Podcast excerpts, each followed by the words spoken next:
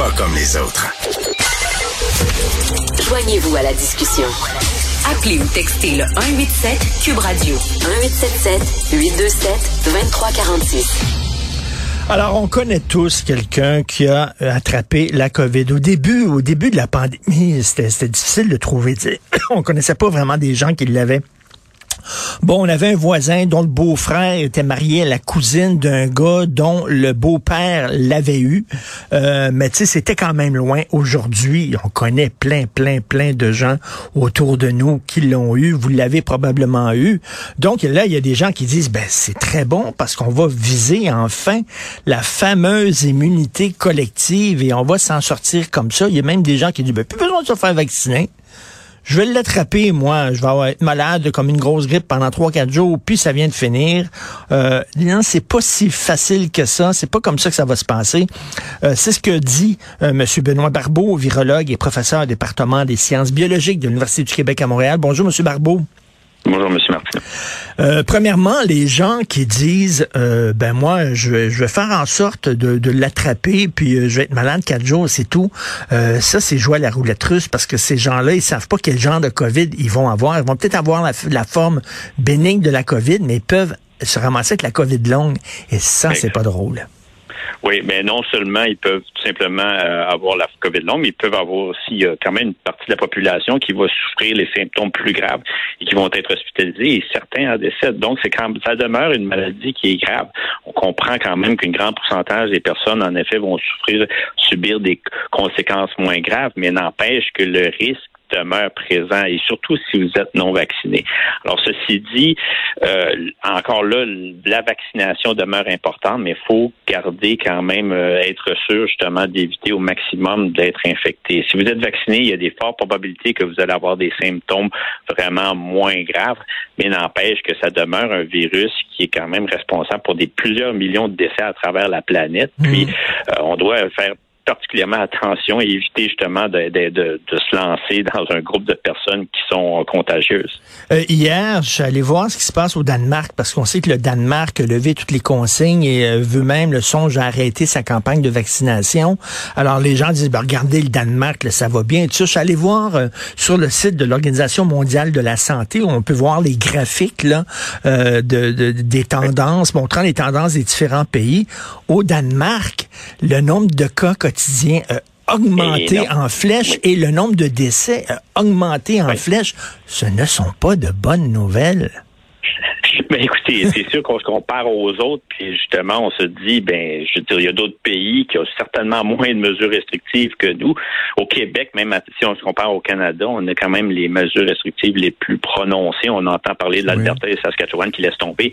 Euh, alors, en se comparant aux autres, vous savez, euh, il faut aussi faire attention. Maintenant, le Danemark a quand même, euh, un peu comme plusieurs pays européens, a lancé là, leur euh, leur euh, leur euh, campagne de troisième dose très rapidement, plus de façon plus précoce que nous, ce qui veut dire qu'il y a une grande partie de la population qui est quand même vaccinée avec cette dose de rappel. Mais lorsque vous laissez tomber toutes les mesures, évidemment, comme vous dites, au Danemark comme dans d'autres pays, bien en ce moment, en plus de ça, ils faisaient déjà face à une vague qui était assez impressionnante, la vague qui est causée par Omicron. Bien, vous, vous êtes plus sujet à avoir des cas d'infection qui augmentent. Et puis en plus, en plus de la vague Omicron, mais là, se rajoute son petit frère qui s'appelle le BA.2 qui quand même crée des problèmes plus particulièrement au Danemark. Alors, on n'est pas sorti du, on n'est pas sorti de la pandémie, c'est certain. Puis il faut y aller de façon pré, euh, vraiment euh, graduelle et s'assurer justement de ne pas tomber dans une autre vague trop rapidement, puis de créer des, des, des problèmes au niveau de nos, notre secteur de santé comme on l'a vécu. Ben oui, c'est ça. Il faut y aller mollo, comme disait, comme disait à, à, juste titre le premier ministre. Cela dit, on, là, c'est la date qui circule, c'est le 14 mars où on se retrouverait presque sans aucune consigne, sauf euh, le passeport vaccinal. Euh, est-ce que c'est trop tôt, selon vous? Ben, écoutez, à chaque fois, on doit toujours se poser la question est-ce qu'on en fait assez ou on n'en fait pas mm. assez? Je crois qu'au moins depuis plusieurs semaines, ben, quelques semaines devrais-je dire, plutôt on a vu une tendance où que au moins les cas d'hospitalisation ont diminué. Alors ça, c'est notre point de repère qui est le, celui le plus, on pourrait dire, le plus sérieux au niveau des cas d'infection. Toujours une estimé, mais étant donné l'augmentation des cas qui a été précipitée en fin de, l'année dernière, eh bien, c'était difficile à suivre. Alors, au niveau des cas d'hospitalisation, la, la, situation est bonne. On y va de façon progressive et je crois que le gouvernement, un peu à, l'image de ce qu'on a vécu en début de 2021 et à travers les différentes phases où on, on déconfinait, où on enlevait des mesures restrictives, continue justement dans la même direction. Puis, entre un lundi versus le lundi suivant, on peut voir un peu l'évolution. Est-ce que là, il y a un genre de, stagnation au niveau des cas mhm. d'hospitalisation ou encore une augmentation? Alors, je crois que graduellement, on peut y aller comme ça. L'autre point qui est important, c'est que peu à peu, on se dirige vers la mi-mars. Et à la mi-mars, on est à la porte du printemps, qui ben fait en sorte que les températures vont être plus douces, les gens vont être plus à l'intérieur, moins de transmission, évidemment, parce que les gens vont être moins enfermés à l'intérieur. Si vous êtes, par exemple, dans un local, que ce soit dans les établissements scolaires ou peu importe au travail, et vous êtes capable d'ouvrir la porte ou les, fenêtres, avoir une certaine brise, bien, ça aussi, ça va aider justement à diminuer les cas de transmission. Et pour cette raison, je crois que on peut y aller progressivement comme ça, mais en gardant toujours certaines mesures. Le masque, comprend qu'il contraignait un peu, mais n'empêche qu'il a fait ses preuves. Puis je crois que de le garder encore un petit bout, ben c'est, je pense, que c'est une bonne décision aussi. Et là, la sirène de l'immunité collective ah qui euh, chante son chant doucereux, est-ce qu'il faut suivre la sirène ou il faut s'attacher au mât du bateau comme Ulysse pour résister, Monsieur Barbeau? Moi, je pense qu'il faut résister à la tentation plutôt dans la, ou dans une genre de vision utopique où qu'on ira chercher cette immunité collective. C'était quand même un espoir qui était, qui avait une certaine base. Mais maintenant, on fait face avec un virus qui non seul, ben, premièrement, si vous êtes infecté, vous êtes vacciné, on le sait très bien, votre protection face à l'infection va diminuer avec le temps. Ce qui veut donc dire qu'après six mois, eh bien, il y a des bonnes chances que vous puissiez être infecté par le virus. Mmh. L'autre point qui est important, et on l'a vu clairement avec Omicron, le virus est capable de se réinventer, de changer, de modifier substantiellement. Alors, si vous comparez le variant Omicron par rapport au variant euh, Alpha, Delta, il y a énormément de changements au niveau de sa surface. Alors, toute l'immunité que vous avez générée par l'infection ou par la vaccination, ce n'est pas perdu pour autant. Je veux dire, vous avez une bonne base, mais n'empêche qu'elle est moins efficace contre un variant comme Omicron. Et en plus, on sait que le sous-variant BA.2, qui est un peu le petit cousin de d'Omicron, qui est en lui-même un sous-variant, eh bien, ces deux-là sont plus sont aussi différents que le que alpha versus delta. Alors, ça nous hmm. démontre à quel point que le virus continue à évoluer et